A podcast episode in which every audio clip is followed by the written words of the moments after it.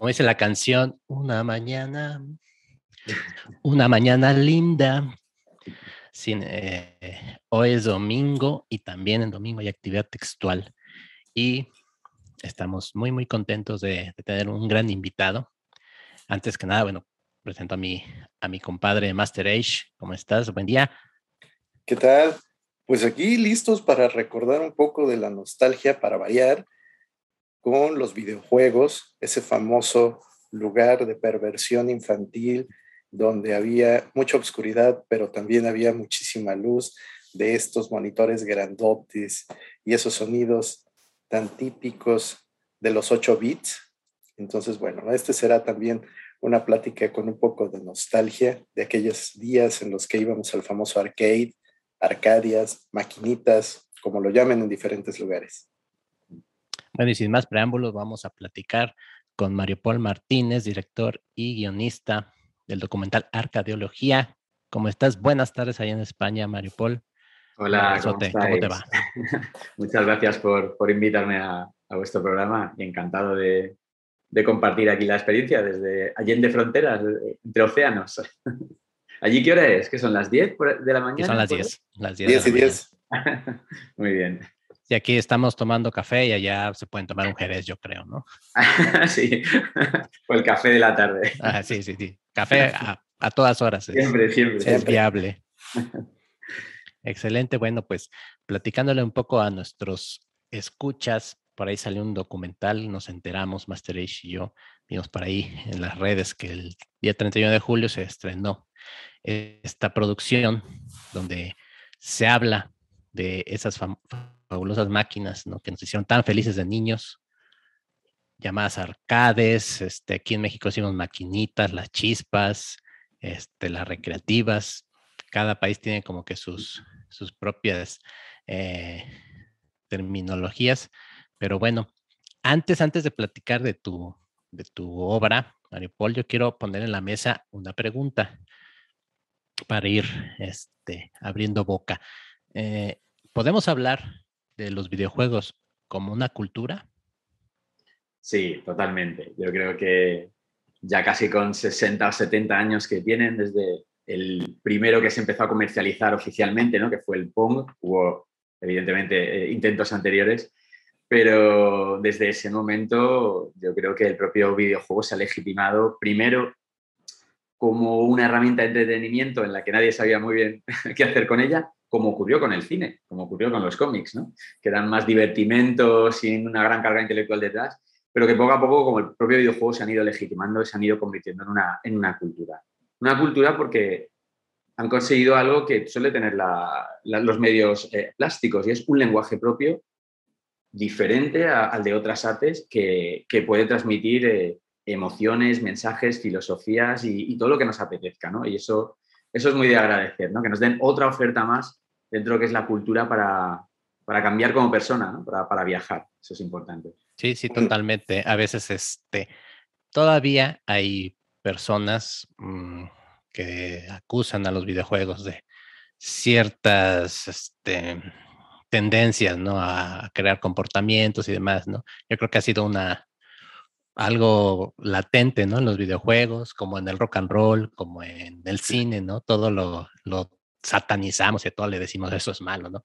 Y los videojuegos como que es, a pesar de lo que comentas de más de 60 años de historia, pues es tal vez de las pues de las artes como que el más joven, ¿no? La más, la más, la más reciente, por así llamarlo. Y pues sí, todavía hay quienes, hay retractores por ahí, hay quienes dicen que incita la violencia, que eh, todo es culpa de los videojuegos, ¿no? Que el coronavirus salió por un videojuego, no sé, todo el mundo inventa mil y una historias, pero creo que es, un fenómeno cultural, totalmente de acuerdo. Y bueno, eh, este documental forma parte de algo más grande, de esta, eh, pues, asociación, ¿no? ¿no? Platícanos un poco más de Masiva, de este Arcade Vintage, porque es como que lo, vamos a ir de lo general a lo particular, ¿no? Porque proviene de una idea, ¿no? Sí, sí, e, en efecto. Bueno, yo aparte de, director, eh, eh, eh, trabajo como profesor en, la universidad aquí en, España Eh, de hecho, una de mis asignaturas va alrededor de los efectos especiales y, los videojuegos y los entornos virtuales.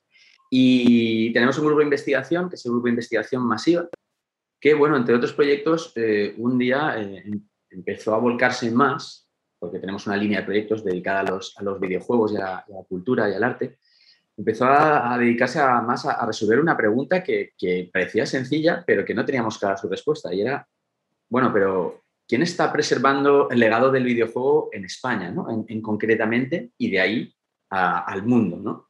Eh, entonces, al final teníamos una respuesta sencilla muy cerca, no lo sabíamos, y es que empezando a investigar, descubrimos que había una asociación, eh, Arcade Vintage, ¿no? como, como bien has dicho, nada, en un pequeño pueblo, muy pequeño, y una sala muy pequeña, ¿no? muy cerca de donde, nosotros vivimos en, Alicante, y eh, descubrimos, eh, fuimos a visitarles, que ellos estaban reparando máquinas arcades, recreativas, ¿no? maquinitas, pero tal y como era en su momento. ¿no?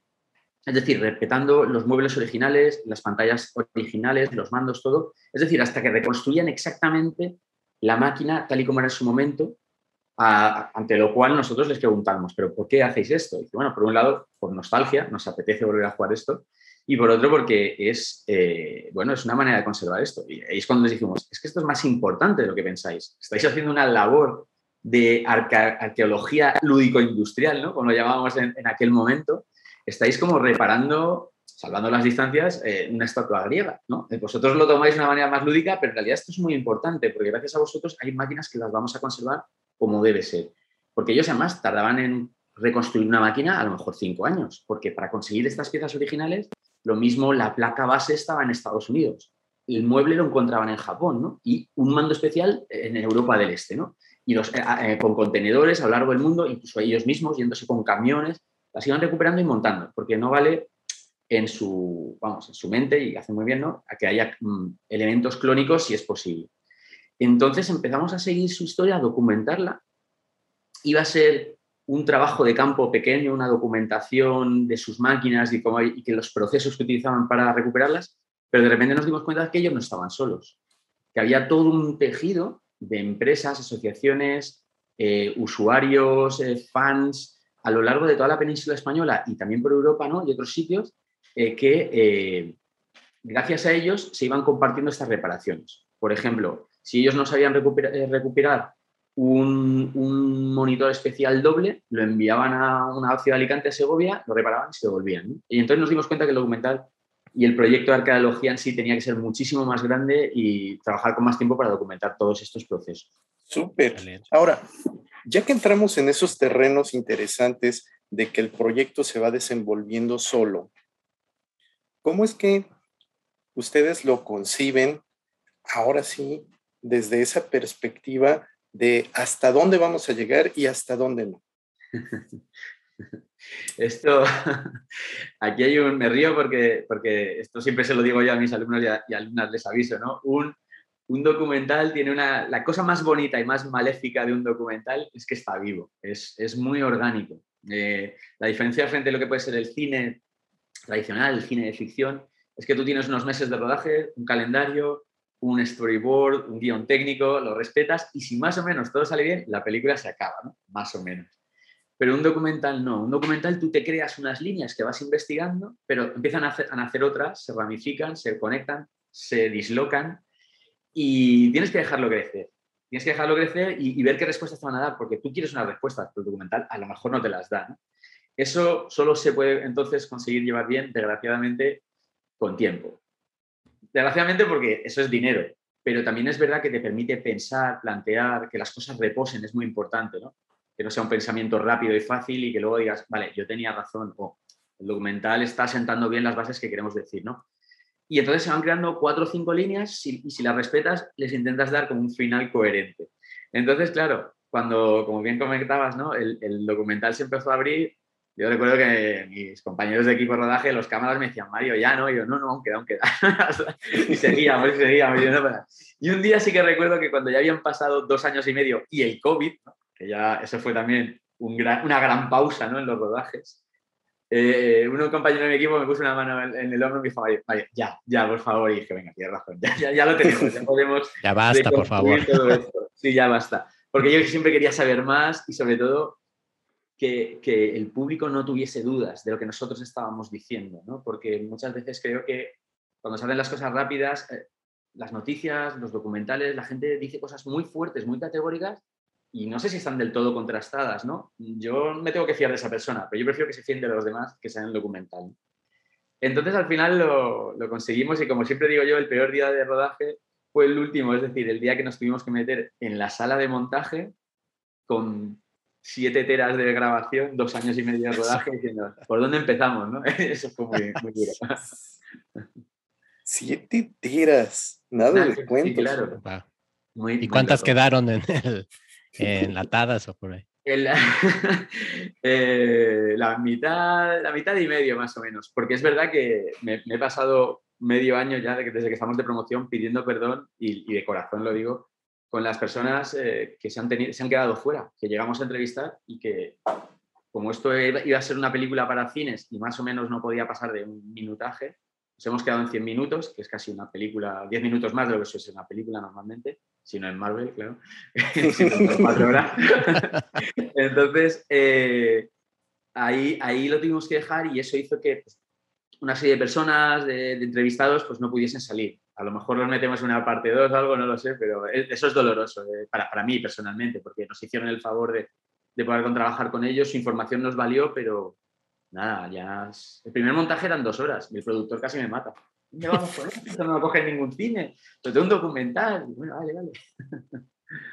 Y me da, me da mucho gusto escucharte platicar de tu obra porque se nota a leguas el cariño que con lo que la hiciste tú y todo el equipo, obviamente. Ahora la odio, ¿eh? Ahora ya no, no quiero ver esta película ya más veces en eh, Es una relación amor-odio ahí medio tóxica, pero bueno, codependientes. Totalmente. Pero ahora, tomando en cuenta esto de la duración, eh, y bueno, me imagino que motivos económicos tuvieron que ver por ahí, pero ¿por qué no hacer una serie tal vez para plataformas a hacer un documental? ¿Cuál fue la, la, la, principal, el principal motivo? Pues el primero es porque fue una cosa fetichista, me voy a explicar. Eh, eh, era como lo que siempre habíamos visto, era, el, era la serie. O una serie de, menor producción, por ejemplo, en YouTube, ¿no? Eh, más amateur, ¿no? En el buen sentido. O incluso series en plataformas como, recuerdo ahora High Score, ¿no? En, Netflix, no sé si se ha llegado a México, hay, hay, una serie ahí de tal. Y, nos dimos cuenta que lo, raro, lo, lo, que nunca habíamos visto era una película estrenada en cines. Mm. Y dijimos, vamos a por ello. Eh, habíamos conseguido estrenar otras cosas en cine, ¿no? De cortometrajes, otras historias, ¿no? Con otros equipos, etc. Dijimos, vamos a intentarlo. Eh, no sabíamos si lo íbamos a conseguir, ¿eh? no, porque claro, esto luego cuando lo acabas, empiezas a moverlo por productoras, por distribuidoras de cine, a veces lo cogen, a veces no. Y hemos tenido suerte, les, pareció interesante y se estrenó en cines en, en, España, aparte de festivales ¿no? por, el, por el mundo, pero en España estuvo en salas de cine y, y eso nos permitió hacer un poquito de historia, de que fuese el primer documental eh, del videojuego estrenado en España, lo cual pues, nos enorgullecía mucho. Y además vimos que, bueno, a partir de aquí, luego sí que esto triunfa y ahora cuando acabe, ¿no? Toda la, la vorágine de eventos y etcétera, quizás con ese material que nos sobra o, o, con, o rodando a lo mejor un poco más y sumándolo, a lo mejor sacamos una serie, ¿no? no se sabe. La película es verdad que también queremos ver si ahora después, cuando acabe la, su tanda de festivales, podemos pasarla por plataformas de, de online, internet, ¿no? Le Amazon, Netflix, etcétera. Mm. Oye, pues eso está muy bien. Ahora, también la otra cosa que a nosotros nos llama mucho la atención de todo esto es que efectivamente la cultura lúdica se ha ido ganando una posición dentro del entretenimiento como algo más que solamente diversión. Y en ese sentido, vemos que eh, trabajos como el tuyo nos dan una aportación. Entonces, eh, en ese sentido, ¿cuál consideras tú que es lo que nos va a dejar tu documental? Buena pregunta. Bueno, yo no sé lo que nos va a dejar. Yo te voy a decir lo que me gustaría. Exacto. Partamos de ahí entonces. Porque evidentemente cuando, cuando se, se, encienden las luces del cine, yo he visto caras muy felices, otras que no se han quedado igual, otras que tal, los, ¿no? para gustos, como decimos en España, colores. Pero sí que es verdad que, que bueno, en general ha caído bien, especialmente a, bueno, tanto a gente que, no era del mundo de los videojuegos como, como a personas eh, afines ¿no? a, este, a, este, tema. Yo recuerdo eh, una, persona, bueno, una persona bastante conocida del arte aquí en España que acabó la película, la habíamos invitado al, gran estreno y se acercó a mí y me dijo, Mario, no me gustan los videojuegos, pero me ha gustado tu película. Y, yo me quedé así y dije, ¿esto es un piropo o no? ¿no? Y ¿Cómo lo tomas? Sí, ¿no? digo, sí que lo ves. Te quería decir con esto que me has conseguido transmitir tu pasión eh, por los videojuegos y al ver tu película he entendido un mundo que me era ajeno y ahora he visto la importancia o el trabajo que lleva detrás esto que, el documental y tú y tu equipo estabais contando. Y eso fue una de las cosas que más me, me, gustó. Así que quizás eso sería lo que me gustaría que se quedase, ¿no? Decir, vale, haber conseguido ser un poco didáctico y a las personas que son ajenas a este mundo del videojuego, yo no les pido que, entren con nosotros si no les apetece, pero que por lo menos entiendan la necesidad de conservarlo y de, y de cuidarlo y de exhibirlo tal como, pues por ejemplo, a mí que no soy un gran fan de la ópera, aunque la respeto, pues nunca le cerraría las puertas a la ópera, ¿no? Pues ese tipo de cosas. Eh, eso es lo que a mí me gustaría transmitir, que la gente entienda eh, que aunque sea un medio para ellos nuevo, para nosotros no, es, es muy relevante que tengamos que, conservarlo, porque además la, historia siempre hace lo mismo. Como hablábamos antes, el, cine empezó como un divertimento de feria y miramos dónde ha llegado, los cómics nadie los respetaba, eso salió, vamos, eh, para divertir a los teenagers y, incluso durante la Segunda Guerra Mundial para divertir a, un público, digamos, que no quería cosas muy cargantes muy intelectuales y ahora mira dónde ha llegado, ¿no? Tenemos obras maestras de, en, los cómics. Entonces, pues hay que darle un poco de tiempo, pero, pero bueno, esto ya sabemos que cada generación se va metiendo más en los videojuegos. Yo acabo con una anécdota que, me, que ha, el otro día la, leí y me, me transformó. ¿eh? Resulta que Emmanuel Macron, el presidente de Francia, eh, ha dado un cheque regalo entre los jóvenes para, no sé si eran 300 euros o algo así, para que se lo gastasen en cultura, ¿no? A raíz de la pandemia. y el 90% de los, de los chicos y chicas ahí en lo que se han gastado. No han ido a museos ni al cine ni nada, se lo han gastado en videojuegos. Entonces, claro, esto dice mucho de por dónde van a ir las cosas en el futuro, ¿no?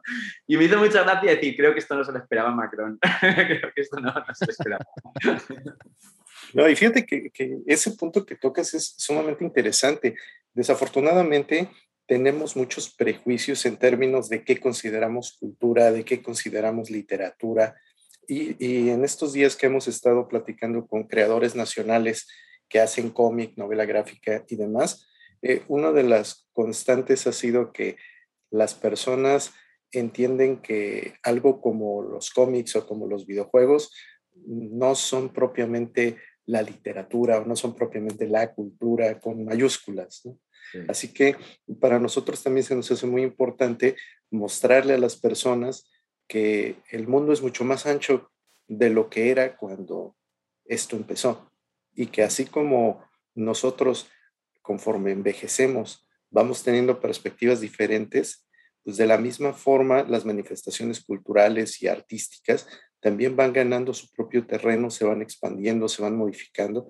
Así que, pues eh, el esfuerzo como el que haces tú con tu equipo y como han hecho otras personas, considero que es tremendamente valioso para eso, para que se pueda sentar un juicio, pero con base en evidencia y no nada más con lo que yo opino, lo que yo me imagino que es.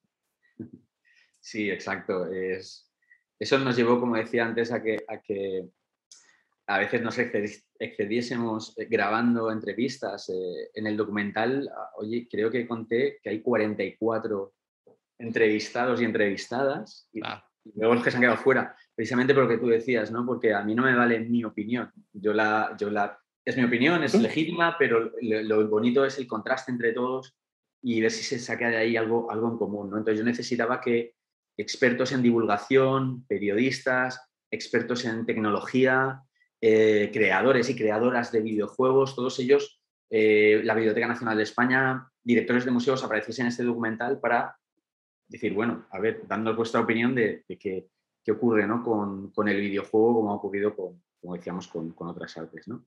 Es muy, muy bonito el contraste y sobre todo nosotros también tenemos que ser conscientes de, como fans ¿no? de un, fenómeno, salir de él para tener la perspectiva exterior. No es lo mismo conversar con tu amigo, tu amiga, ¿no? experto y jugador de videojuegos de toda la vida, que con una persona que nunca ha jugado y que está interesada por otras historias. ¿no? Entonces es, muy bonito como poder, confluir y ver, y ver, qué se saca. Y, a la inversa, ¿eh? tengo mucha gente joven que se pone a jugar un videojuego y no ve que a lo mejor el viaje del héroe, Ulises e Ítaca están ahí metidos, porque nunca se han acercado a, Homero, a la Odisea o a cualquier autor clásico. ¿no? Esa es la, lo que también tienen que entender y, abrirse a ello. ¿no? Los, videojuegos no son un medio estanco y copian ¿no? y reciben de, cualquier texto eh, cinematográfico, literario, musical, etc. Y aquí yo quiero hacer un pequeño paréntesis y quiero invitarlos a que nos subamos al DeLorean para echar un viaje al pasado. Y quiero platicar con Mario Paul Martínez, el, niño o el adolescente, eh, que nos cuente cómo conoció las arcades, eh, cuál fue su, su, primer videojuego, este, si se robaba el cambio de la tienda, como hacíamos nosotros, para ir a jugar el Street Fighter. Quiero que Mario Paul nos platique un poquito cómo fue esa, ese primer acercamiento y ese enamoramiento con los videojuegos. Pues bueno, eh, lo primero que tengo que decir es que quien no haya robado el cambio de la tienda no es un buen jugador jugadora. Eso, es requisito, requisito. Eso es requisito. Eso nos legitimaba para jugar. Eh, estaba bien invertido. Mejor eso que no otra cosa. Era tu carta, sí. Aquí está, Claro, esto, la historia nos, nos legitima para haber hecho esto. Y a partir de ahí siempre cuento la misma anécdota, pero es verdad. Eh, creo que no recuerdo un momento en mi vida en el que no hayan habido dos pantallas delante de mí. Una era la del cine y otra era la de los videojuegos. Eh, desde que tengo uso de razón, eh, yo que nací en los, en los 70, he vivido pues, con el cine por un lado, ¿no? por mi familia, y por el otro lado por interés propio con los píxeles de las primeras arcades, los primeros ordenadores de microinformática, eh, las primeras Ataris, etcétera, ¿no?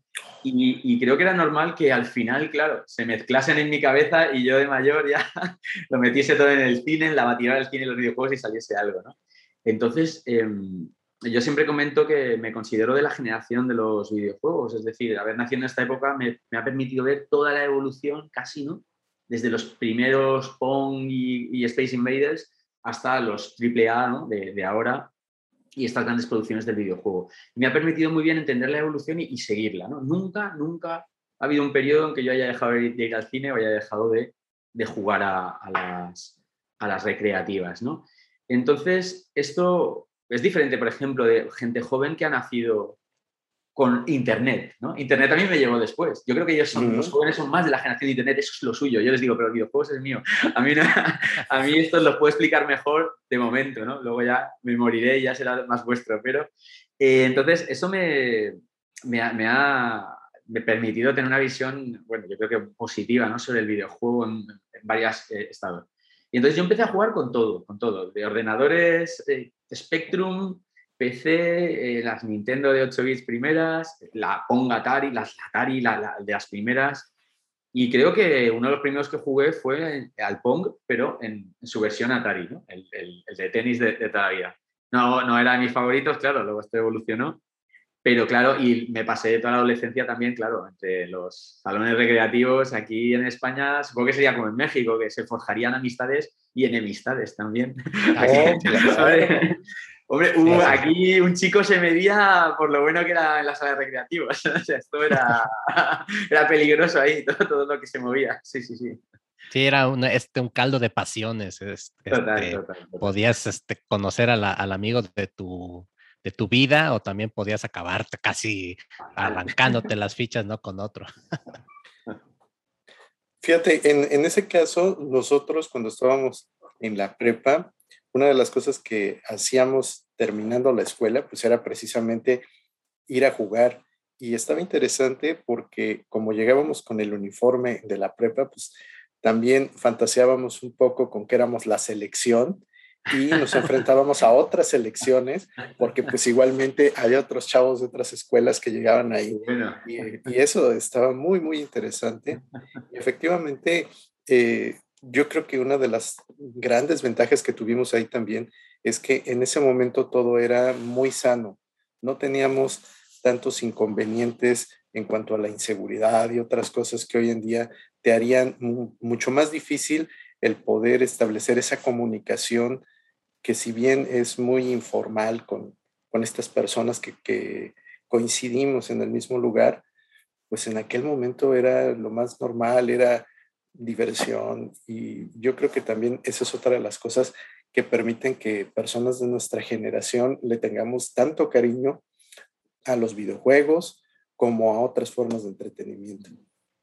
Sí, aquí ocurrió lo mismo y de hecho hay bueno, decíamos antes, evidentemente el documental tiene un componente de, esta cierta nostalgia y, hay uno de los entrevistados, que es José, el, director de Arcade Vintage, que lo dice muy bien. Dice, en las salas de arcades de, aquel momento eran nuestras redes sociales. Es decir, antes de que existiesen las redes sociales, nosotros entrábamos allí, si no conocías a nadie en tu pueblo, en tu ciudad, allí empezabas un poco a hacer amigos, a hacer amigas eh, y a jugar un poco a, o a compartir esta pasión ¿no? de, los videojuegos. Claro que todo esto, como bien sabemos, se acabó más o menos en los mediados de los 90, cuando ya aparecen las consolas de 16 bits y puedes tener tu Street Fighter 2 exactamente igual en tu habitación y sin pagar, ¿no? sin meter ficha, claro. Entonces, eso hizo que un progresivo declive de, la sala de máquinas como, como tal.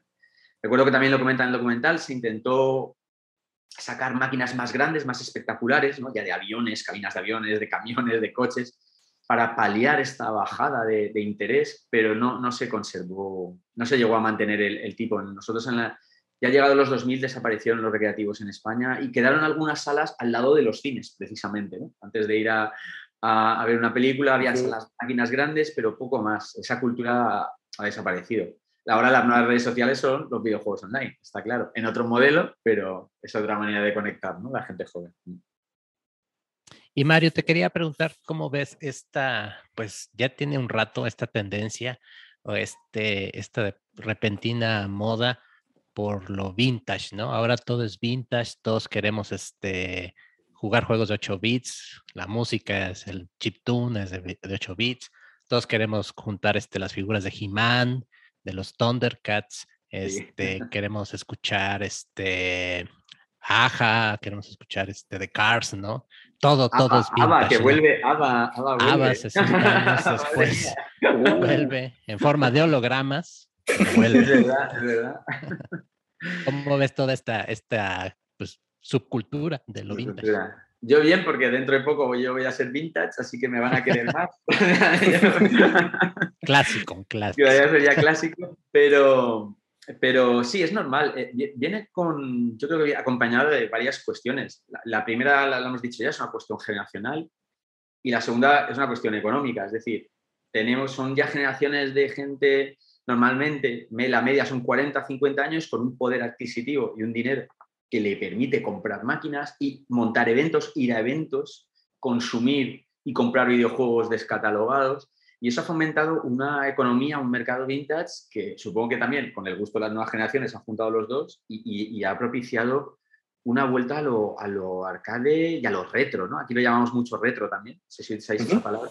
Eh, retroevento, retro máquina.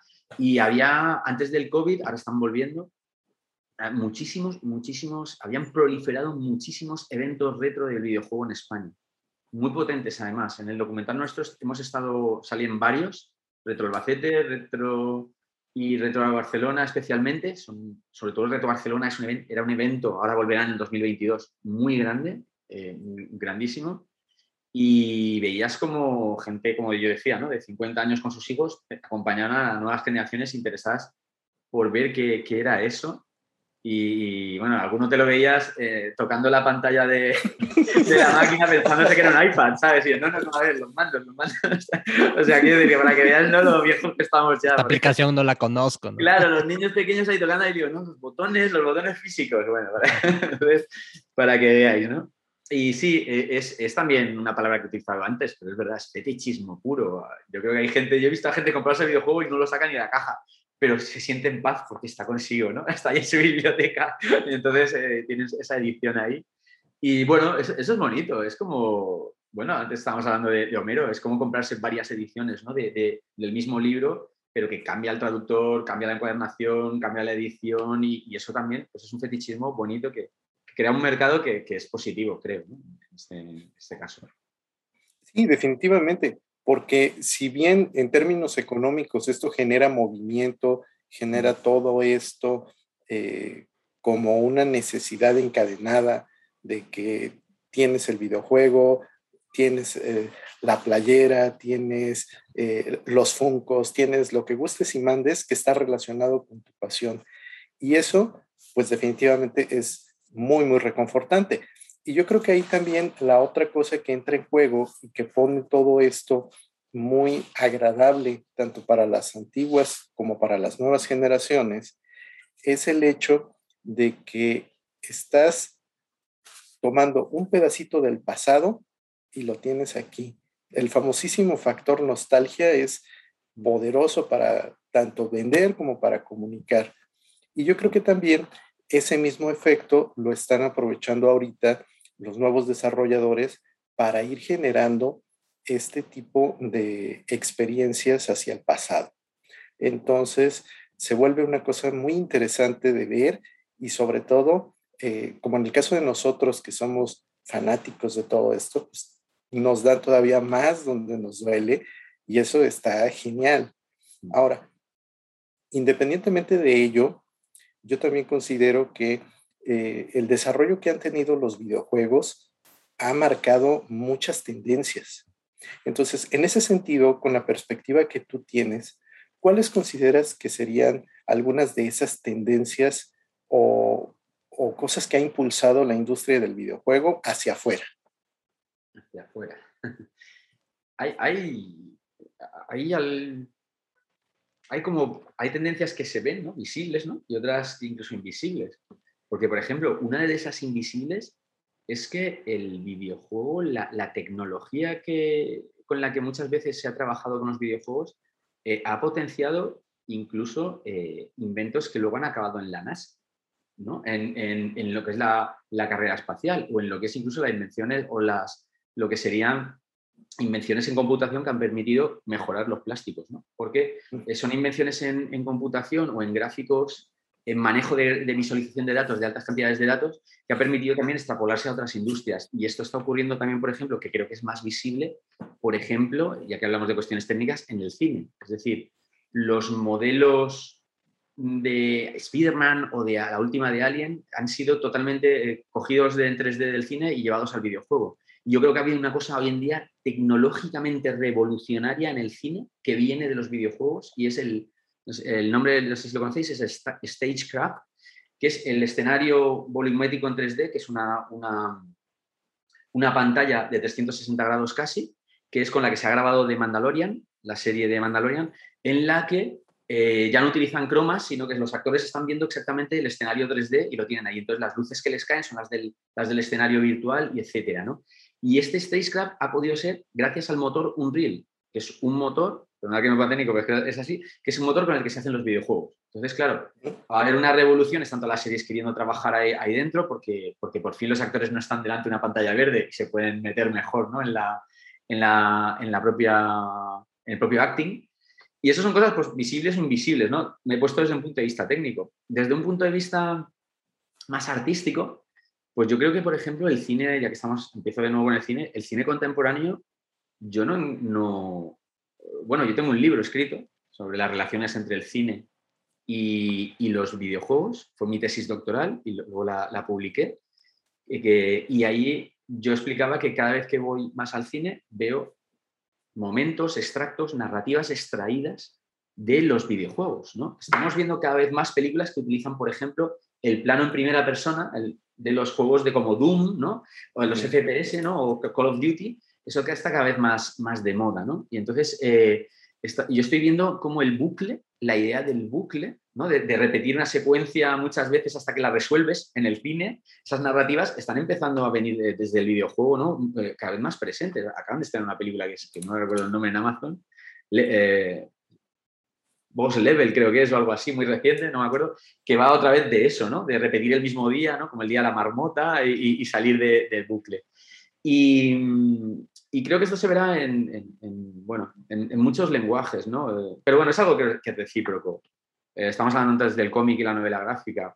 Los videojuegos han debido también de, ella, ¿no? O sea, que, líneas va a, haber, muchas. Y, y, la más fuerte de todas, también hay que pensar en la realidad virtual, ¿no? Es decir, en estas gafas que, eh, bueno, te pones y la, la partida se convierte en algo ya muy loco. Yo no he aguantado más de 10 minutos ahí sin volverme, sin quitarme las gafas porque me estaba volviendo loco. Y eso tiene una potencia que a mí me asusta. El, último Resident Evil, o sea, ponértelo ahí, yo, estaba, no, podía jugar más de 10 minutos. Creo que a mí todo el mundo con el que hablamos me ha dicho lo mismo, ¿no? Vamos a tener que relajar esa experiencia de lo potente que es, porque el cerebro no está acostumbrado a, a tanta potencia, ¿no? De, de, etcétera.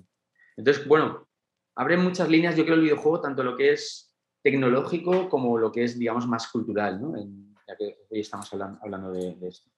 Es, imprevisible. Y fijaros, bueno, con esto acabo. Acordaos de esta cosa que se puso muy de moda, de un poco menos, que era la gamificación y cómo las empresas eh, aquí en España hacían juegos con sus empleados para conseguir que trabajen más. O sea, con técnicas de, la gamificación, ¿no? Pero realmente, bueno, esto viene de, de, antes, de hablar del círculo mágico, y de cómo el juego relaja las cosas y te permite pues, ser más creativo. La verdad es que esto es infinito. Porque lo acabo de decir ahora, creo que también mucha gente se olvida de que el videojuego, si le quitas la palabra vídeo, viene algo que es inherente a cualquier ser humano, y es el juego. Y jugar te permite crear unos ritos durante esa partida en la que tú puedes asumir unos papeles de mago, de alcalde, de, de, obispo, lo que tú quieras, ¿no?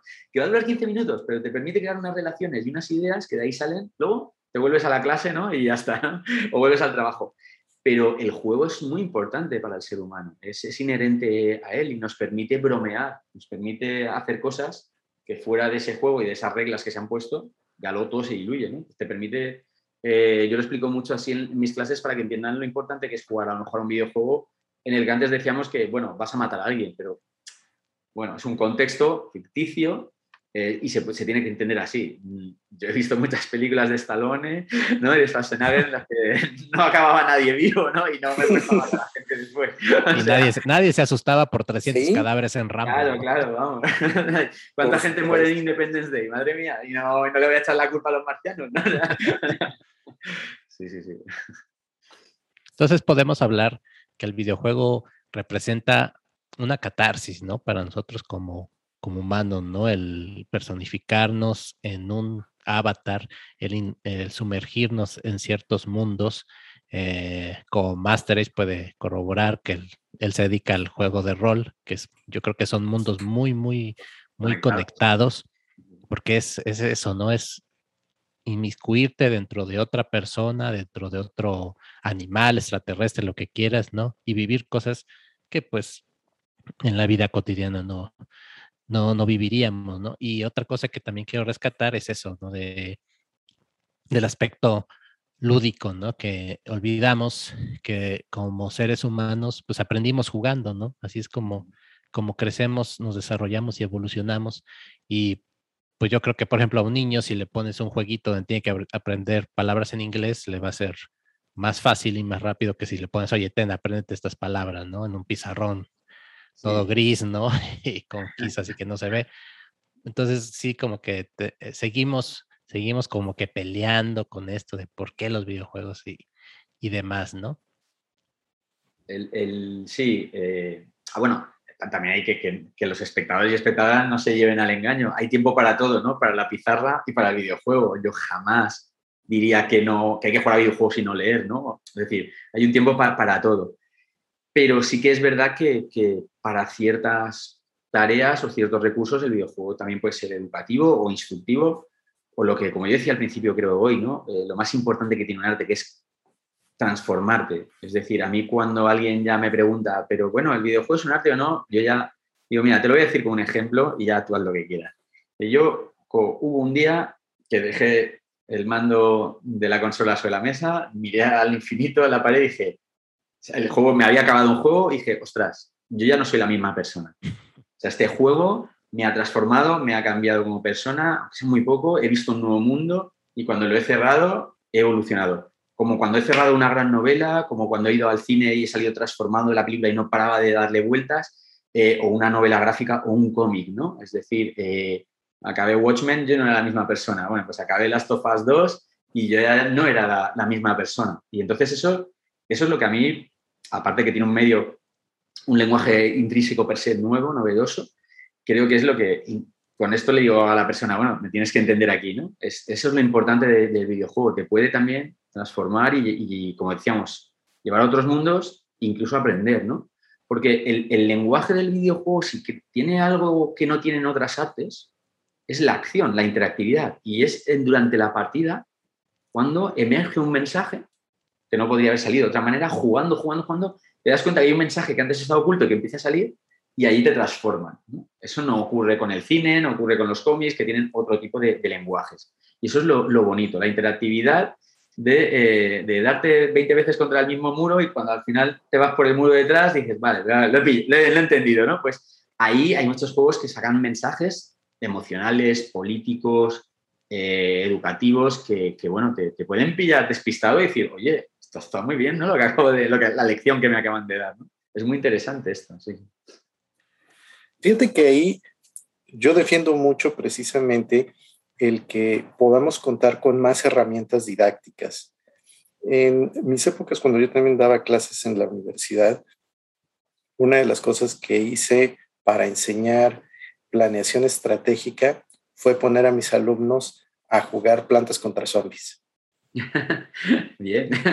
y entonces, eh, si bien los videojuegos han sido satanizados, como, como decía mi compadre Mario, yo creo que en la medida de que ese tipo de experiencias se van compartiendo, pues se pueden ir desmitificando muchas cosas.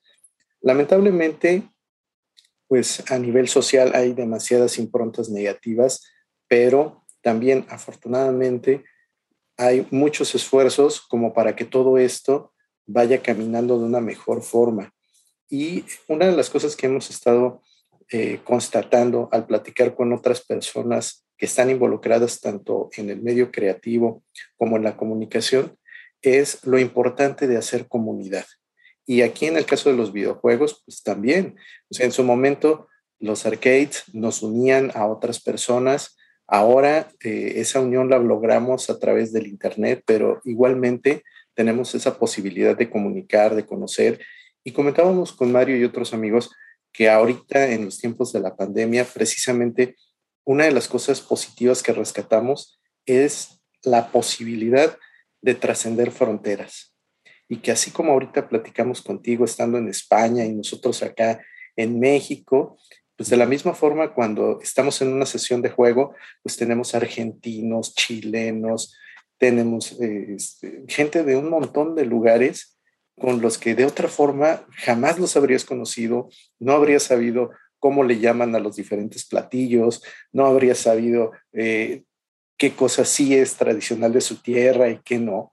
Entonces, ese tipo de cosas, al menos a mí en lo personal, son muy satisfactorias porque precisamente demuestran esa parte evolutiva gracias a la convivencia. Entonces, eh, yo considero que este tipo de esfuerzos, pues afortunadamente son esos ejemplos que se necesitan para que nos vayamos quitando las telarañas de la cabeza, sobre todo en el sentido de que se tenga todavía esa aversión o se tenga esa mala disposición hacia los medios nuevos. No porque sea el videojuego, sino porque es nuevo, porque es diferente. Y pues sabemos que siempre habrá la necesidad de enfrentarse ante lo ya establecido, porque pues la gente lamentablemente no le gusta mucho el aspecto de cambiar. Y son los pioneros como tu equipo y tú quienes afortunadamente nos van abriendo el camino, nos van abriendo los ojos, y eso es algo que se agradece mucho. Muchas gracias. A ver, nos gustaría abrir un poco. Hemos puesto nuestro granito de, de arena pero vamos a seguir, vamos a seguir. Tenemos ya proyectos ahí que, que siguen un poco esta línea porque nos lo hemos pasado muy bien, que creo que, también es muy importante, ¿no? Que tu, amar tu trabajo y, que si encima de que te lo pasas bien, conoces gente muy interesante y vas haciendo amistades, ¿no? Y conociendo gente como vosotros, ¿no? Por ejemplo, también, que ha sido bueno, genial. Eh, y, entre todos los países del mundo, pues nosotros eh, encantados. Así que sí, sí, lo de la comunidad es importantísimo para, difundir, compartir y, ver nuevas perspectivas, ¿no? como, también comentabas. O sea, ver qué está ocurriendo en, otros lugares y cómo, y cómo, lo están viendo. Eh, vamos, recuerdo, ah, tenemos, hay un, me ha venido a mente, en el documental sale Gonzalo Frasca, que es uno de lo, del equipo MAME, eh, uno de los 10 eh, personas del equipo MAME más, bueno, con mayores conocimientos sobre emulación de videojuegos y él es argentino. Es, eh, lo que pasa es que ahora está viviendo en España y era muy, muy interesante ver la, perspectiva, como hoy hemos hablado, de, las recreativas allí, las recreativas aquí, cómo ellos pirateaban juegos españoles, que no sabía, Y entonces él aprendió, él dice, ahora os estoy devolviendo el favor, porque yo mi infancia era romper los códigos eh, eh, de, los juegos españoles, ¿no? piratearlos para poder jugarlos aquí. Y ahora tengo que devolver el favor. Y ah, mira qué interesante. Y dice, sí, sí. Porque la verdad que en los años 80 España produjo muchos juegos y buenos, ¿no? En, la, de, cassette. Eh, tenemos una edad dorada del videojuego. Y fíjate, eso salió hablando en el documental, o sea que es muy bonito. Como las fronteras nos, luego también nos vuelven a unir, es los videojuegos, sí. Y qué bueno que mencionas esto de, las entrevistas, porque precisamente te quería preguntar sobre esto, cómo fue la dinámica, ¿no? Con, los invitados, cómo los, cómo los sentiste, hubo buena retroalimentación, eh, hubo tal vez este, por ahí conflictos, ¿cómo fue esta dinámica? Bueno, con, nosotros no hubo conflictos, pero sí que es verdad que, bueno, a, veces eh, lo voy a confesar, eh, no todos se llevan bien entre ellos, ¿no? Este siempre es un mundo de, de que, bueno, hay comunidades, pero, ah, no, este, este compró una máquina, me la quitó, no sé qué, pero bueno, eso, en el documental evidentemente no lo sacamos porque no, no, no interesa, no, es, no era la, pregunta que se quería responder, ¿no? Pero en general eh, estaban todos de, de, acuerdo con todo lo que hacían. Eh, quizás el, el punto de mayor conflicto ya fuera de lo personal, ¿no? dentro del propio documental, es lo que son las empresas creadoras de videojuegos y los que emulan videojuegos. Es decir, los que, eh, como Mame, ¿no? como el equipo Mame, han cogido videojuegos clásicos que las, empresas tienen abandonadas, les han quitado la protección y los han soltado en Internet para que todo el mundo juegue. Aquí, evidentemente, hay una ruptura de la legalidad, pero también es verdad que esos juegos llevaban 30 años abandonados y no había ninguna idea de que se fuesen a, recuperar. Entonces, con unas especies de Robin Hood, estos equipos eh, van recuperando juegos. A ver, no estamos hablando, evidentemente, de juegos como Mario Bros, ¿no? que es una industria en sí misma, ¿no? ni de Pikachu. Estamos hablando de juegos mucho menores que, evidentemente, si los volviesen a sacar, son píxeles, nadie seguramente los atendería. Entonces, gracias a esta, a esta fuerza un poco, poco legal, ¿no? vamos a dejar ahí, se han conseguido rescatar muchos videojuegos. Entonces, ahí sí que ha habido eh, que aparece en el documental, una pequeña, eh, digamos, eh, bueno, lectura de qué hacemos con, esto, ¿no? Porque por un lado estamos rompiendo una propiedad intelectual, pero por otro lado estamos salvando un videojuego que iba a acabar totalmente abandonado. está bastante claro, ¿no?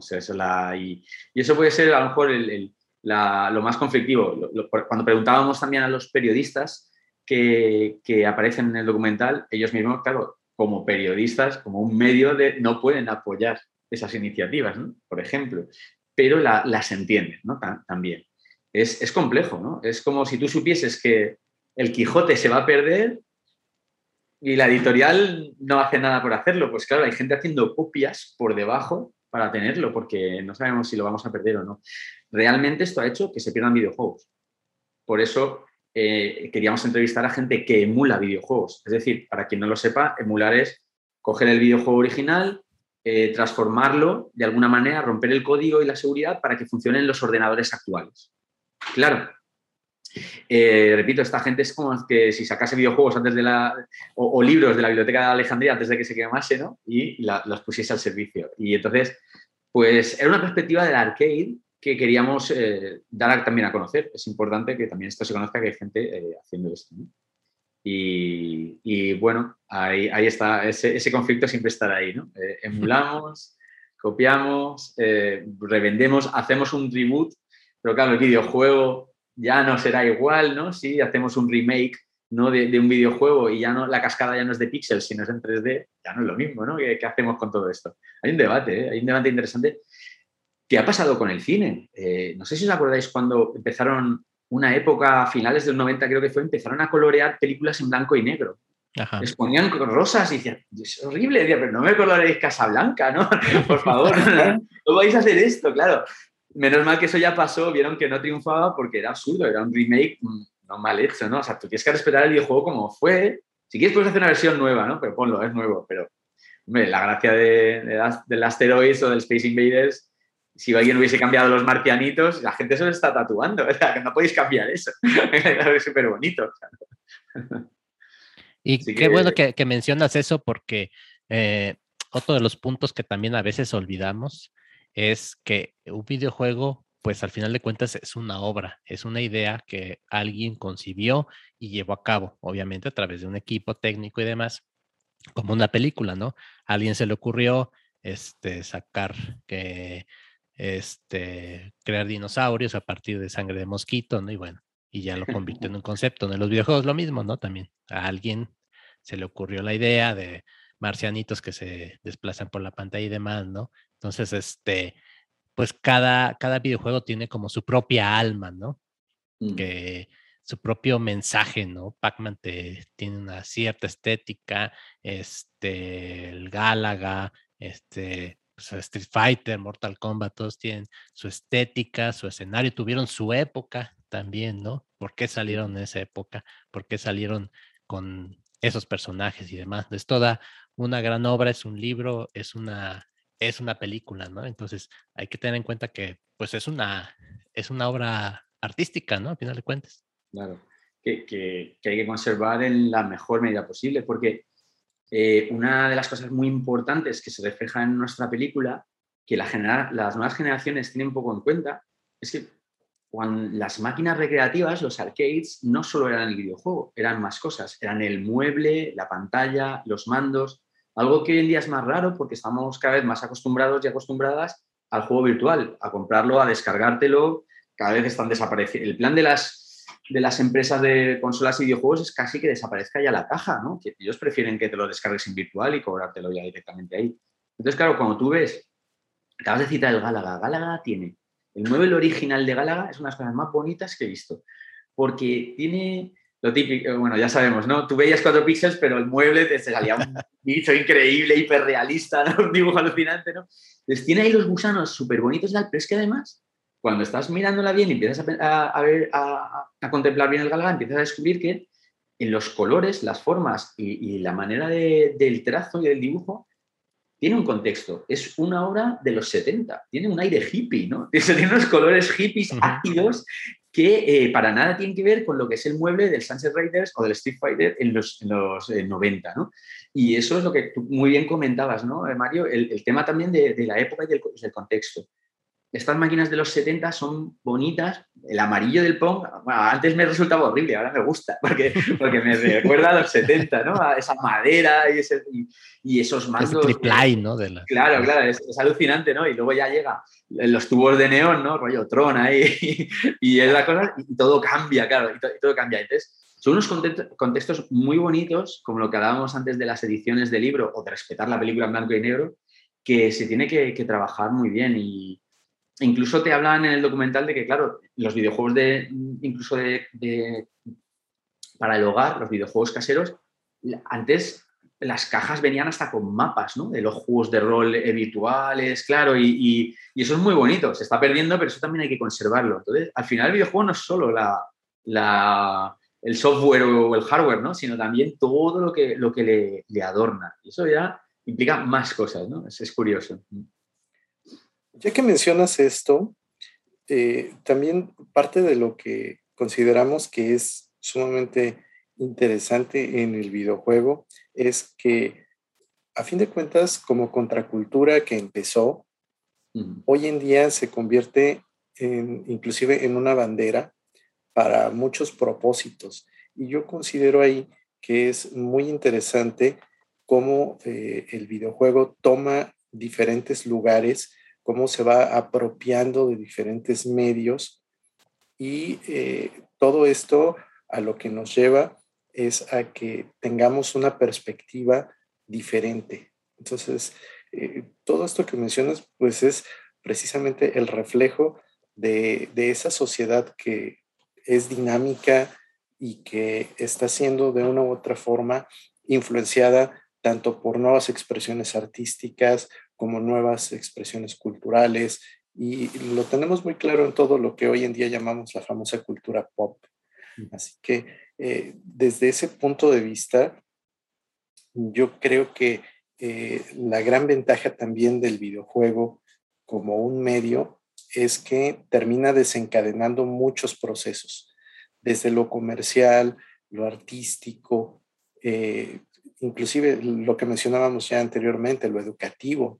Eh, ahora que, que, hemos platicado con muchas más personas, luego salen comentarios como, no, pues es que yo aprendí de historia y me empezó a gustar porque jugaba Age of Empires.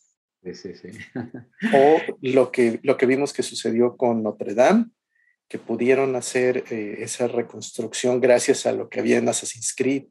Entonces, ese tipo de cosas, a mí en lo particular, son de lo que se me hace sumamente eh, interesante y destacable en todos los sentidos.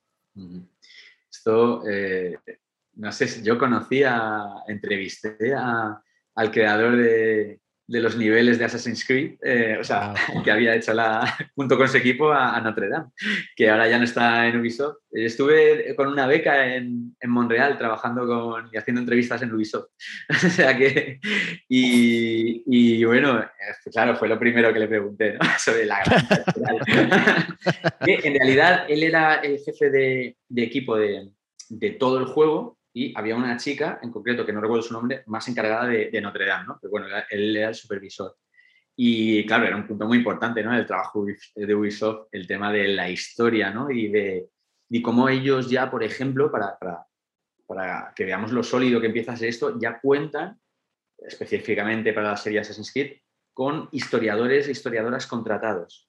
O sea, dentro de la propia plantilla. En este caso es Maxime Duan, es uno de ellos, con el que yo más relación entablé, Maxim Duran ha sido asesor de cuatro Assassin's Creed y él lo que hace es luego subcontratar más historiadores para que, bueno, unos se dediquen a lo que es la historia material, otros lo que es la, más en los aspectos geográficos eh, del terreno o, de, atmosféricos, ¿no? Pero ya te digo, eh, me, bueno, me enorgulleció ¿no? que ya unas empresas bueno, que tienen el poder adquisitivo como eso, pues puedan ya por fin atender bien a esto, ¿no? Y, darle, a este, ya que estamos hablando de la historia, este aspecto tan importante, ¿no? Pero bueno, hay tantas cosas. Yo creo que unas cosas también muy importantes que hoy no hemos hablado es cómo los videojuegos, especialmente los juegos online, están permitiendo también a muchas personas salir eh, del armario, ¿no? Es decir, la comunidad LGTB ha encontrado una puerta de expresión a, a lo mejor a terrenos, ¿no? Que en su barrio, en su casa, pues a lo mejor no podían eh, expresarse y esto también les ha ayudado mucho a salir, incluso casos más duros de gente que es tetrapléjica, ¿no? Eh, y que ha conseguido en los videojuegos hacer amistades que si no, no hubiese tenido porque están jugando ¿no? y llevan ahí, eh, son muchos casos ¿no? de personas postradas ya de por vida que en la virtualidad, pues mira, han tenido una second life, ¿no? una segunda vida para, para bien y, esos casos siempre a uno le llegan al corazón. ¿no? Hasta cosas tan extremas, no hay que llevar para estos extremos, pero existen, están ahí.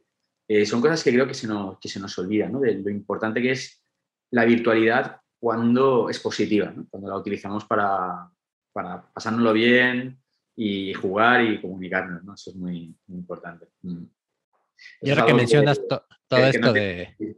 Dime, bueno, que no teníamos antes y que ahora, ahora tenemos, está muy bien, sí. Sí, ahora en base a lo que, a lo que comentas, me, me estoy acordando de la anécdota que cuentan en este documental que referías hace unos instantes, el de High Score. Eh, en uno de los episodios que se habla del RPG, hablan de esta, pues, mm, pues esta ola de represión y discriminación que hubo en los 70, ¿no? En Estados Unidos contra pues, la gente LGTB. Y uno de estos, de estas personas, pues creó, desarrolló un, un videojuego, ¿no? Con temática, Pink Sprite, algo así, no me acuerdo bien el nombre, donde pues uno de los personajes era un alcalde de una ciudad que era así súper racista y súper horrible, ¿no? Era el, el jefe a vencer, ¿no? Entonces se volvió muy popular entre la comunidad. Este, cuenta por ahí el creador que perdió el original, entonces anda buscando en los foros quién le trae el, quién le puede proporcionar el original, pero es, eh, según lo que menciona el documental, es el primer videojuego con temática LGTB, ¿no? Entonces es un parteaguas, ¿no? Un, un, punto, ¿no? Que dice, el videojuego también puede ser eh, subversivo, también puede ser rebelde y contestatario, ¿no?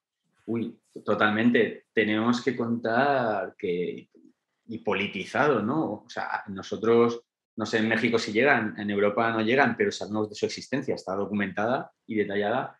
Videojuegos, por ejemplo, sobre la intifada hechos en Oriente Medio, ¿no? Es decir, FPS que en vez de matar eh, afganos o iraquíes, matan americanos. Claro, es que cada uno eh, tiene su política y su forma de ver las cosas, ¿no? Para, para, bien y para mal. Ahí, entonces, eh, eso siempre lo, comento. No nos, no nos llegan ese tipo de juegos, pero hay visiones por el mundo que ahí se reproducen, son buenas o son malas, pero pero claro, son una, como hablábamos antes, una representación del contexto ¿no? y, de dónde se hace. Entonces, los videojuegos, si de verdad quisiésemos, claro que podrían ser, podrían ser mucho más peligrosos en realidad, ¿no? Porque cualquiera puede meter, un, como Internet, un mensaje positivo o, nocivo en, ellos, ¿no?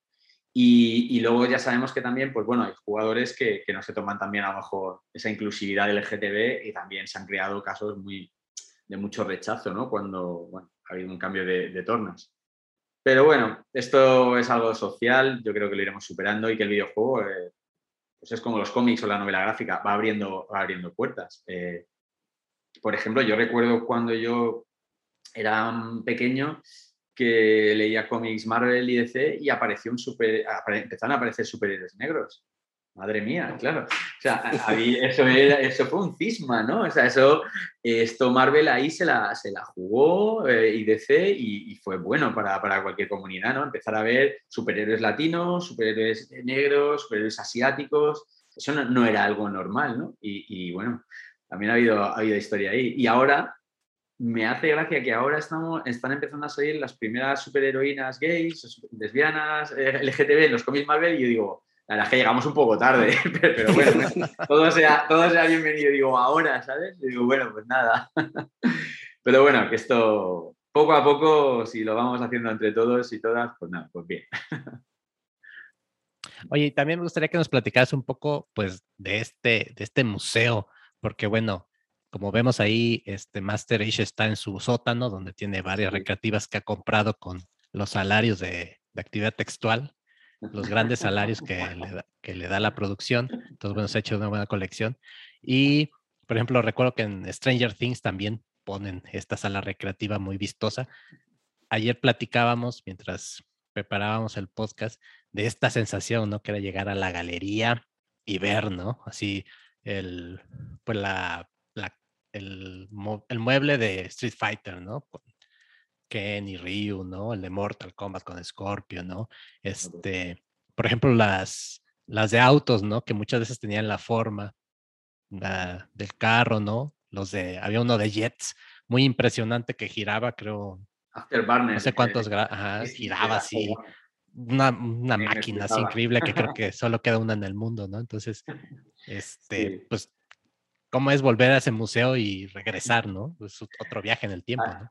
Ahí en el documental te lo explican muy bien, ¿no? Siempre ha, habido dos, tipos de máquina, las de arcade normal, ¿no? Y luego las de cabina, que fue especialmente eh, Sega, si mal no recuerdo, si fue Sega la, pionera, ¿no? En empezar a hacer máquinas Yu Suzuki, que era el, el que estaba detrás de, grandes máquinas como la, motos de Sega, el Enduro Racer, ah, otras las, primeras de coches, fueron los primeros Sega, luego salieron más, que empezaron a apostar por máquinas muy brutas, ¿no? Cruising USA.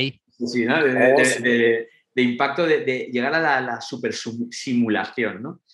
Y esas siempre han sido las, dos grandes tipologías. Y en el Museo de Arcade Vintage, que una de las líneas del documental narra cómo crece ese museo, ¿no? Desde que empiezan a reunirse para planificarlo, claro, lo consiguieron montar en los dos años que estuvimos rodando, o sea que vemos toda la evolución de, la creación del museo, cómo van trayendo las máquinas, cómo las reparan, etcétera.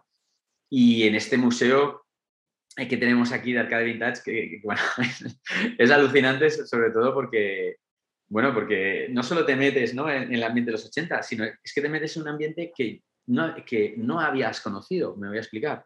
Como ellos tienen esas máquinas originales tan impresionantes y tan importantes, no llegaban a, a, nuestra pequeña ciudad de Alicante, ¿no? De donde yo crecí, por ejemplo.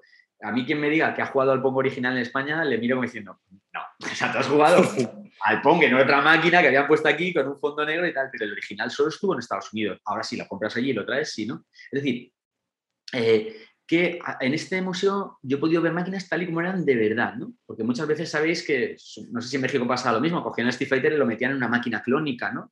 Y no, no era a veces el original. Entonces, muchas veces los botones en pirámide. Fatal. Exacto.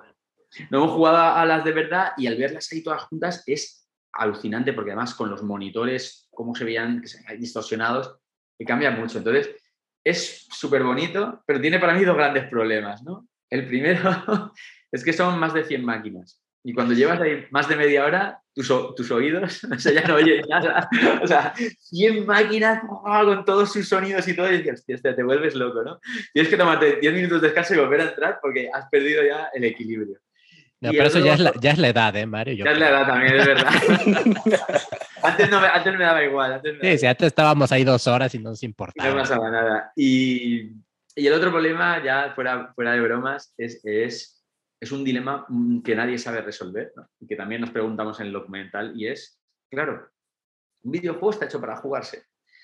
Poner un videojuego en un museo, en una vitrina de cristal y que nadie pueda jugar y que solo veamos ver, no tiene ningún sentido. Pero a la misma vez, eh, es un videojuego de, de, los años 70, o sea, tiene 50 años y llegan niños y empiezan a hacer así con los mandos y yo hago así, digo, madre mía, yo, yo, no puedo mirar, ¿no? Porque es como si estuviesen manoseando la Mona Lisa, ¿no? Ahí, déjalo, déjalo, déjalo. Y dices, vale, lo entiendo, esto se tiene que jugar, pero, pero, y, y entonces ellos no han querido traicionar ese espíritu. Un videojuego, para entenderlo, se tiene que jugar, pero está, empiezan a estar preocupados porque ponle que cada fin de semana por ahí llegan a pasar 500 personas, ¿no? Wow. Claro, entonces son piezas de, museo muy, muy importantes, em, porque allí tú llegas y tú, por 10 euros, ¿no? Lo que sería, no sé, pone, por ejemplo 10 dólares o algo así, tú puedes jugar toda la tarde a todas las máquinas. pagas la entrada, después jugar todo lo que quieras. Entonces, claro, son muchas manos, muchas manos, muchos darle al botón, y ellos cada, cada vez que se acaba un fin de semana ya tienen dos máquinas que les ha pasado algo y hay que reparar. Entonces, claro, es un dilema muy, muy difícil, porque si esa máquina es un Pong que han tardado tres años en reconstruirla, imagínate, ¿no? Sí, debe haber piezas irreemplazables, ¿no? que claro, claro. Son únicas, ¿no?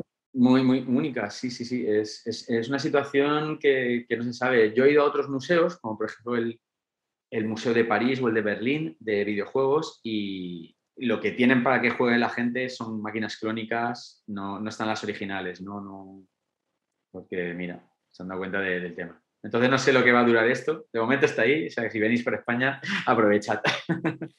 porque, merece la pena, merece la pena. y además, por 10 euros estar ahí y disfrutar todo eso. Nada, Por favor. Pero bueno, ya que estamos entonces en los terrenos de esos debates casi, casi existencialistas, ¿Cuáles consideras, Mario, que han sido o son hasta el momento tus videojuegos favoritos? ¿Y por qué? La gran pregunta. No lo sé, hay tantos. Cuando, esto es como cuando me dicen mis 10 películas favoritas todas de cine. Bueno, la respuesta fácil que dice todo el mundo, aunque luego digo algunos, es, y yo creo que es la, y es verdadera, es que es verdad que en cada época de tu vida hay ciertos libros, ciertos cómics, ciertas películas que te marcan y que a lo mejor 10 años después ya no son tan importantes para ti o lo pones en contexto, ¿no? Entonces eso también es muy, muy relevante. Eh, pero, pero, y eso me pasa mucho también con los videojuegos. Eh, yo sigo jugando mucho y, y, hay videojuegos muy recientes que me, vamos, como decíamos antes, me han cambiado como persona, me, me, me, han, vuelto loco de, ala, esto es una obra de arte, hacía tiempo que no me lo pasaba tan bien, que no había aprendido tanto, ¿no? Y, además cada uno en su formato, ¿no? Eh, puedo, mm, bueno, puedo ser súper feliz jugando a un RPG o a un, uno de estrategia o a una aventura gráfica, ¿no? Y, y, y, luego por géneros, ¿no? Hombre, yo recuerdo que siempre he sido muy de, de género de matamarcianos y de vida map, ¿no? De, enfrentarme a los del barrio, o sea, artes marciales siempre los de artes marciales siempre me conquistaban y los de lucha. Y de los primeros de los primeros, eh, bueno, yo no sé si acordáis un poco friki, es uno que se llama GR Kung Fu. Ah, sí, como no. ese me, me, encantaba. Y todos los primeros de, de karate eh, y kung fu me hacen mucha risa porque son muy ortopédicos, ¿no? Ya sea como arriba, abajo. Y los veo visualmente, son muy, muy bonitos. Esos son, tienen todos mi corazón. Karate Champ, creo que fue el primer videojuego de la historia de, de artes marciales deportivas, el Karate Champ, ¿no? Que no tenía botones, eran dos mandos. No hay botones, tienes que ir con dos mandos. Eso me, me, me flipó. Y bueno, y ya todo ya Claro, cuando llegan los, el Double Dragon, ¿no? Dragon Ninja, Street Fighter 2, Final Fight, bueno, eso, los de Yo contra el barrio me encantaba. Los, los, punkis, hay que matar punkis, eso era lo que, más me gustaba. Pero bueno, es una faceta de mi vida de, arcade, ¿no? Eh, cuando, cuando cogí, eh, has citado antes, ¿no? Eh, el, el, Age of Empires, ¿no? Master Edge, bueno, me, encantó. El, 2 me, flipó muchísimo. Me, encantan los juegos de estrategia también. Me pasa bien con, todo. Y de los últimos, pues el Last of Us, el 1 y el 2 me han, me han roto el corazón, me han gustado muchísimo sus narrativas y sus, la forma en que emergía el mensaje, como decíamos.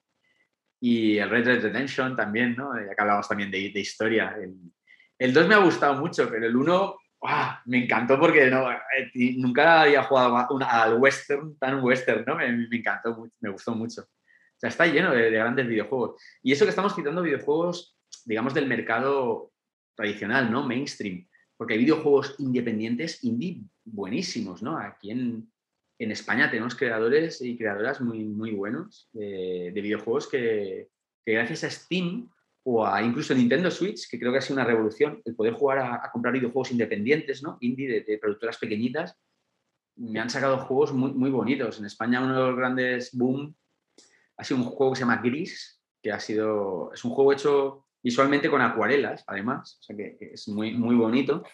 Y, tenemos eh, gente muy, muy creativa en España. Estamos haciendo muy buenos juegos que, que gracias a ser compañías independientes pequeñitas tienen mayor libertad y pueden dar mensajes a lo mejor más, más potentes o más novedosos y esos también tenemos que tenerlos en, las listas, ¿no? Pero, uff, ¿quién puede hacer una lista de los mejores juegos que hay? Es que hay tantos, el Zelda, ¿no? Pues Zelda, ahora ya menos, pero en su momento me cambió la infancia, ¿no? Y estaba todo el día ahí con la espadita, claro. Hay muchas cosas, Final Fantasy, yo qué sé. Muy bueno. Y como que cada época tiene, ¿no? Sí, sí, sí, sí. Su encanto.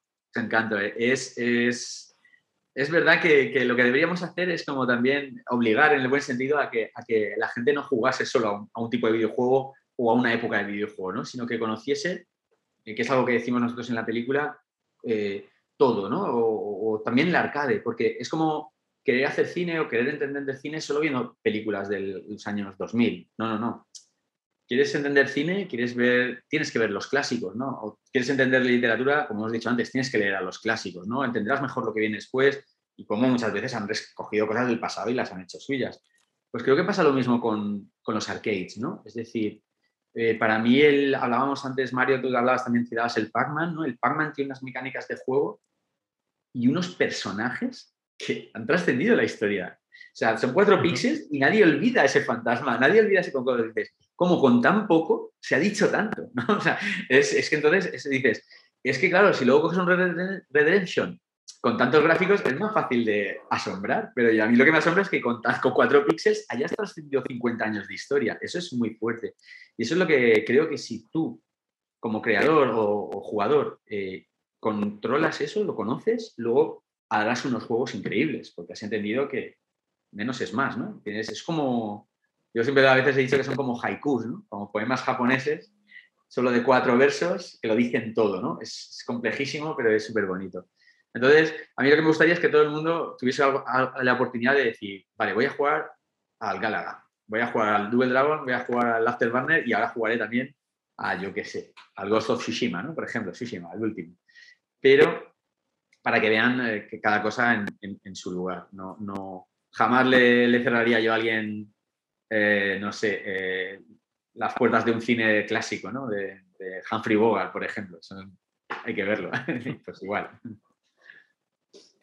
Sí, fíjate. Te quería preguntar. Ah, dale, dale, yo quería preguntarte sobre el momento de las proyecciones. Pues imagino que la gente sale muy emocionada. ¿Cuál ha sido esa esa interacción con la gente, con el público, no solo los especialistas, sino con pues, la gente como nosotros, normales de a pie, ¿no? Pues eh, eh, como te comentaba antes, eh, en general han sido los que más me han sorprendido porque, porque pensaba que a lo mejor, bueno, me iba a ser más difícil llegar a veces, pero en general los que han ido por interés a verla les ha gustado mucho, han, aprendido, o sea, y y las opiniones son de todos gustos. Siempre hay alguien que le gusta más una parte, más otra parte, ¿no? Recuerdo un amigo que vino al cine en Madrid, en el estreno de Madrid, y me dijo, yo venía por compromiso con mi novia y si, si no me hubiese gustado, pues no, no, estaríamos ahora hablando, me hubiese ido por detrás, así no te, no te tendría que haber criticado. Así que, así que venía a felicitarte. yo, bien, tío, no sé, me alegro, que seas sincero. Entonces me dijo, no, no, es que además me he reído, me lo he pasado muy bien, son unos personajes muy curiosos. Y, hay personajes de todo tipo. Eh, hay gente como muy intelectual, muy, hay gente muy, muy de a pie, ¿no? Gente muy, muy llana, ¿no? Más de pueblo. Y, por ejemplo, a mi padre cuando le puse la película, eh, que mi padre fue también profesor de historia y catedrático y tal, yo pensaba que le iba a gustar esa parte intelectual. No, no, lo que más le gustó fue la gente más llana. Me dijo, ¿por qué te gustan? Y dice, no sé, los, los, gorditos esos mayores me hacen gracia, son, son muy entrañables. Y yo, Digo, no entiendo nada. lo, que lo que os quiero decir con esto es que eh, no me, reconozco que no me esperaba las reacciones de, la gente. Tenía una idea, creía que se iban a hacer una idea y no, cada uno lo, ve. Uno crea una obra audiovisual, una obra en cómic o un, cuadro y cada uno al final lo ve como quiere y creo que te tienes que dejar sorprender también por esos comentarios, ¿no? Pero sí que me quedo con una sensación eh, positiva. Eso sí que, sí que hemos tenido suerte en ese sentido y hacer una película comprensible para todos, que eso también era, era importante. ¿no? No, no, siempre será una película de videojuegos, pero hemos intentado que no sea una película de nicho, ¿no? cerrada, todo lo contrario, sino abierta, a, que la gente lo comprenda. Y a veces esas pequeñas críticas, eh, pues no tan técnicas, tan rebuscadas, encierran muchos mensajes, ¿no? A veces con que alguien diga, me encantó y lo diga muy emocionado y se note en sus facciones, wow, es así, es súper, súper emocionante, ¿no?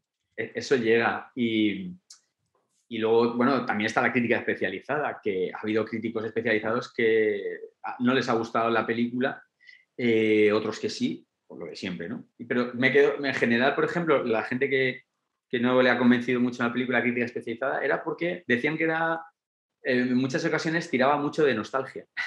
Fíjate tú, o sea, eso no les ha gustado, claro. O sea, una cosa que es positiva para unos, para otros no. Y yo, reconozco que intenté quitarle mucha nostalgia, porque es normal, todo el mundo que salía, cada vez que hablaba de los videojuegos, le brillaban los ojos de la emoción, porque es tu mundo, ¿no? Es normal.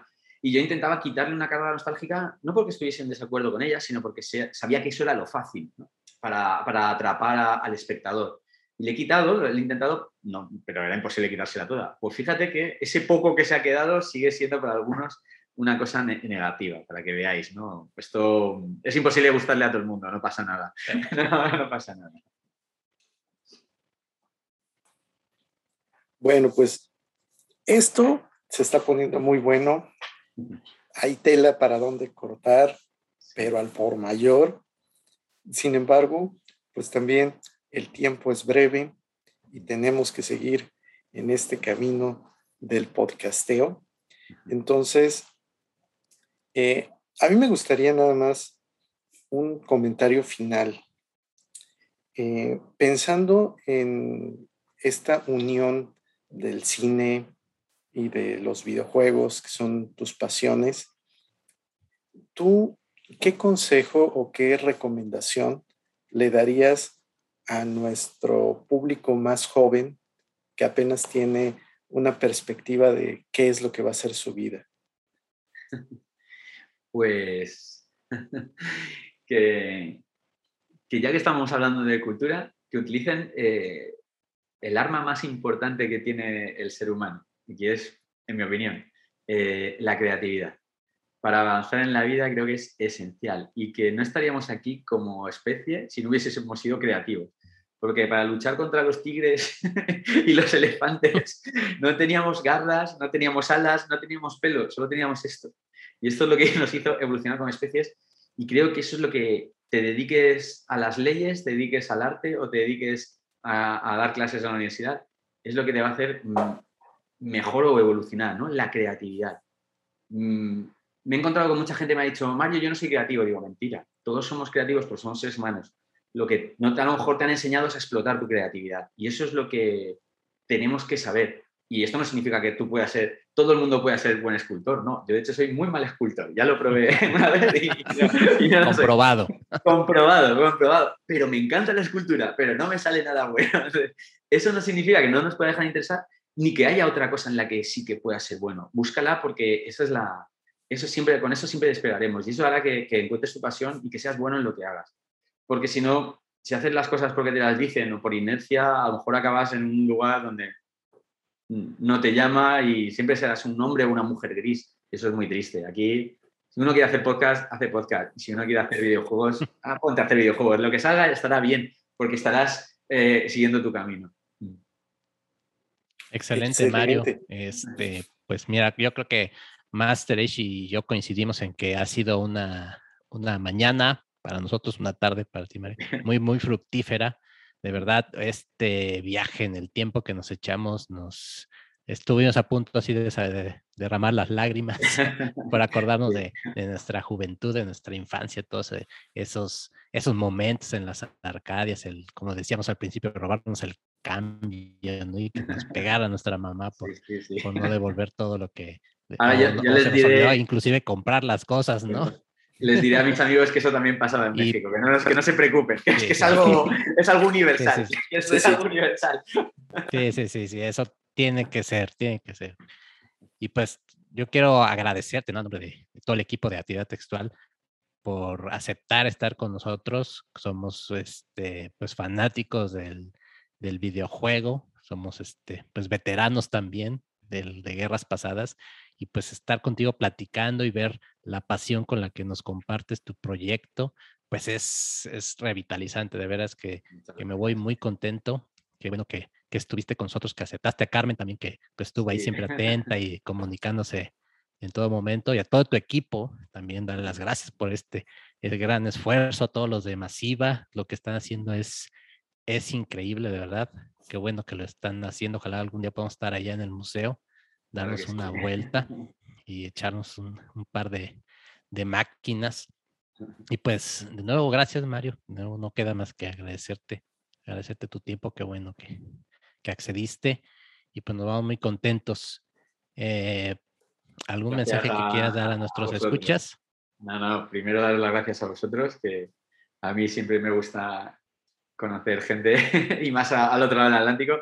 Y además no conozco México, o sea, a ver si algún día tengo que ir, porque todo el mundo me ha dicho que es un país alucinante. que es, que, es, tienes que venir a estrenar acá la película documental. A ver, a ver si lo conseguimos distribuir, porque me encantaría, porque no conozco de verdad a nadie que no, que no haya gustado eh, México y en Latinoamérica solo he estado en Cuba, es el, único país que, he pisado, o sea que ah, soy un ignorante, me queda mucho por descubrir de, allí. O sea, y, nada, ya sabéis dónde estamos. A ver si podemos volver a hablar con un nuevo proyecto que sería súper interesante. A ver si seguimos. No, por supuesto. O sea, la actividad textual está con las puertas abiertas para cuando gustes y para platicar también de lo que gustes.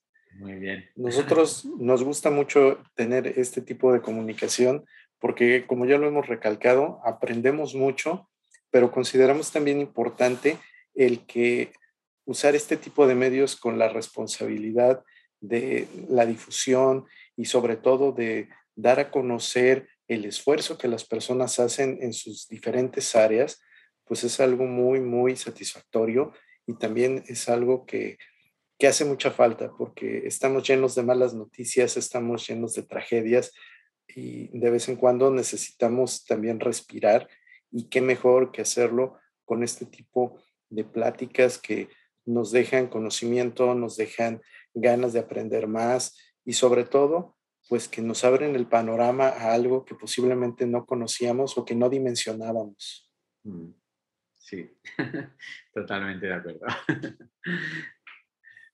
Y pues bueno, como en cada episodio, este, pues queremos agradecer a ti que nos escuchas allá del, del, otro lado, que a todos los que nos prestan sus oídos y su tiempo para, para estas locuras que se nos ocurren aquí en actividad textual, a toda la gente en Perú, Bolivia, Venezuela, Brasil, en España, obviamente, en Estados Unidos también, eh, se me va, Brasil ya lo mencioné, este, Costa Rica, a todas esas personas que, comparten, que escuchan, que les gusta y recomiendan actividad textual. De verdad, muchas gracias, muchas gracias. Y pues de nuevo, Mario, un abrazote con gel antibacterial hasta allá, hasta España. Haremos las gestiones necesarias y posibles porque la arqueología se presenta acá de nuevo en México. Queremos verla, queremos verla en pantalla grande. Entonces estaremos, estaremos, no quitaremos el dedo del renglón. Mario Paul Martínez, director y guionista de arqueología un abrazote, gran creativo. Felicidades y sigue, sigue con ese gran trabajo. Muchas gracias, chicos. Venga, hasta la próxima. Gracias, Mario. Bueno, pues como yo siempre digo, por favor, consuman café de grano. Si es de Veracruz, qué mejor. Y que los dados no dejen de rodar. Nos vemos la próxima. Eso, vámonos.